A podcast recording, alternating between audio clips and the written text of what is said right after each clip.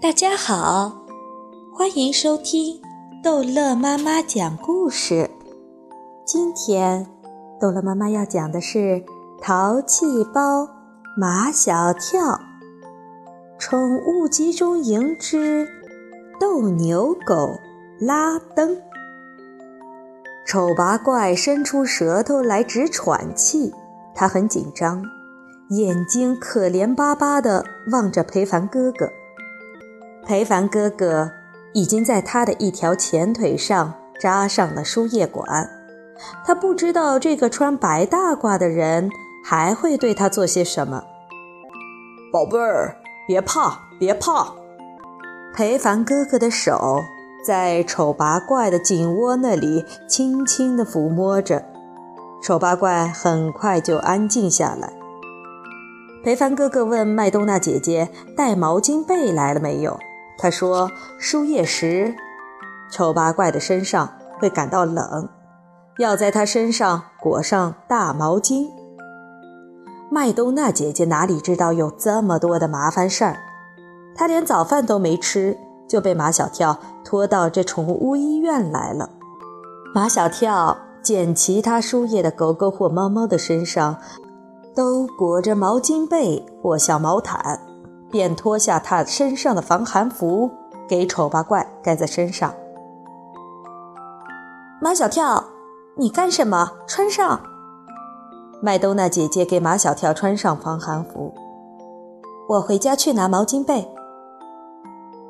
麦冬娜姐姐完全是被马小跳逼的，她是怕马小跳感冒，才极不情愿地回家去给丑八怪拿毛巾被。每张宠物的小床前都配有一把椅子，是专供宠物的主人陪伴宠物输液时坐的。麦冬娜姐姐走后，马小跳便在这把椅子上坐下来。刚才，马小跳一直有一种感觉，他感觉这个房间里有一双眼睛一直在瞪着他。现在，他要把这双眼睛寻找出来。原来，在角落的一张小床上，有一只大眼睛狗，一直在瞪着他。这狗的眼睛真大呀，像两只小灯泡。这狗的头长得像牛，叫斗牛狗。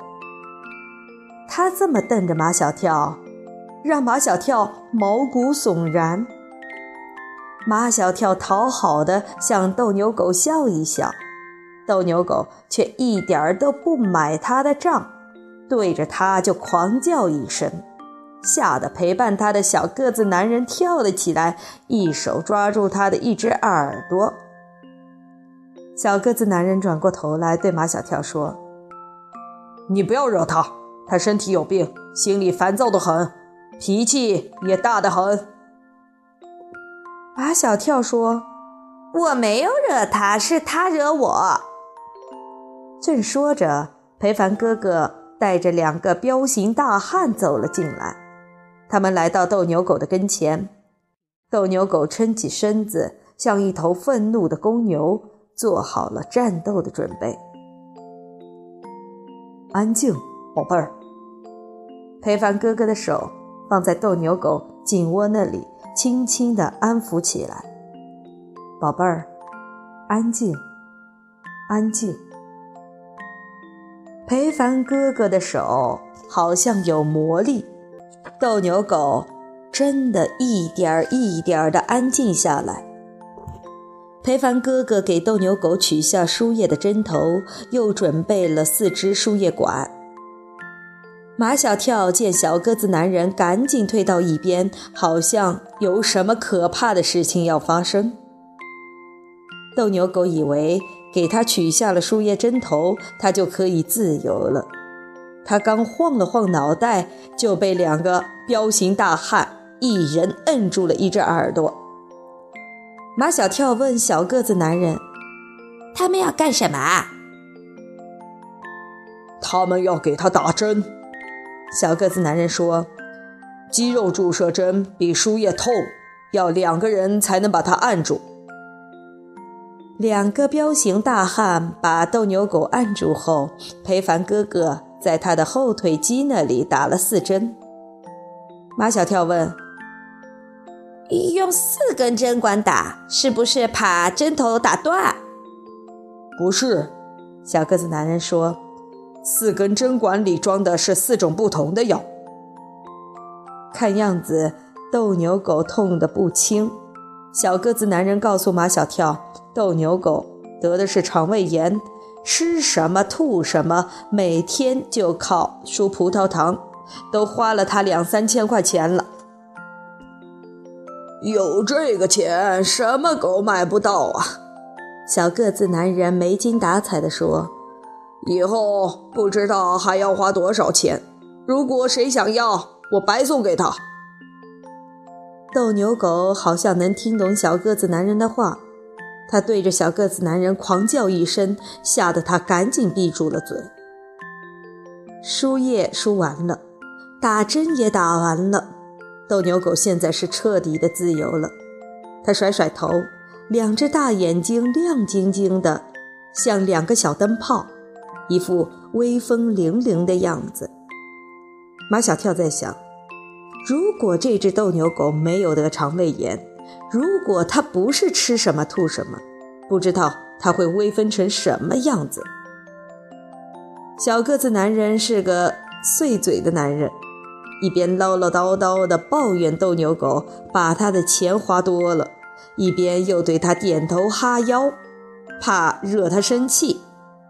他把每一笔医药费都算给斗牛狗听，算着算着。就心疼起来，忘记了对斗牛狗点头哈腰。拉登，你这个收债狗，难道是我前世欠你的吗？你花我这么多钱。他叫拉登。马小跳觉得拉登这个名字好熟，怎么不耳熟？世界上最恐怖的恐怖分子，把美国的大楼都炸了。电视广播天天都在念这个名字，但马小跳还是不明白为什么要给一只狗取名叫拉登。难道你不觉得他像恐怖分子拉登一样恐怖吗？拉登鼓着一对像电灯泡一样的眼睛，狠狠地瞪着碎嘴男人，那样子真的是有点像恐怖分子。你不知道他有多恐怖，碎嘴男人还在唠唠叨叨。有一次，我家里来了一个小偷，他先藏在沙发后面不吭声，等那个小偷偷到东西要离开时，他突然从沙发后面窜出来，跳起来就把那小偷安翻在地，硬是把那个小偷吓得半死。听到这里。马小跳开始讨厌起这个忘恩负义的小个子男人来。拉登保护过你的财产，现在他病了，你为他付点医药费也是应该的。小孩子不懂，肠胃炎可是个慢性病，治起来是个无底洞。小个子碎嘴男人把钱看得重，把情看得轻。狗是有情有义的动物。有些人还不如狗。马小跳瞧不起眼前这个男人，不再跟他讲话。不知是听懂了马小跳的话，还是看马小跳看顺眼了。反正拉登对马小跳已经产生了好感。他来到马小跳身边，吻他的脚，吻他的腿，吻他的手。马小跳多么想把拉登带回家呀！可是爸爸妈妈要上班，他要上学，家里整天没有人，谁来照顾这只有病的狗呢？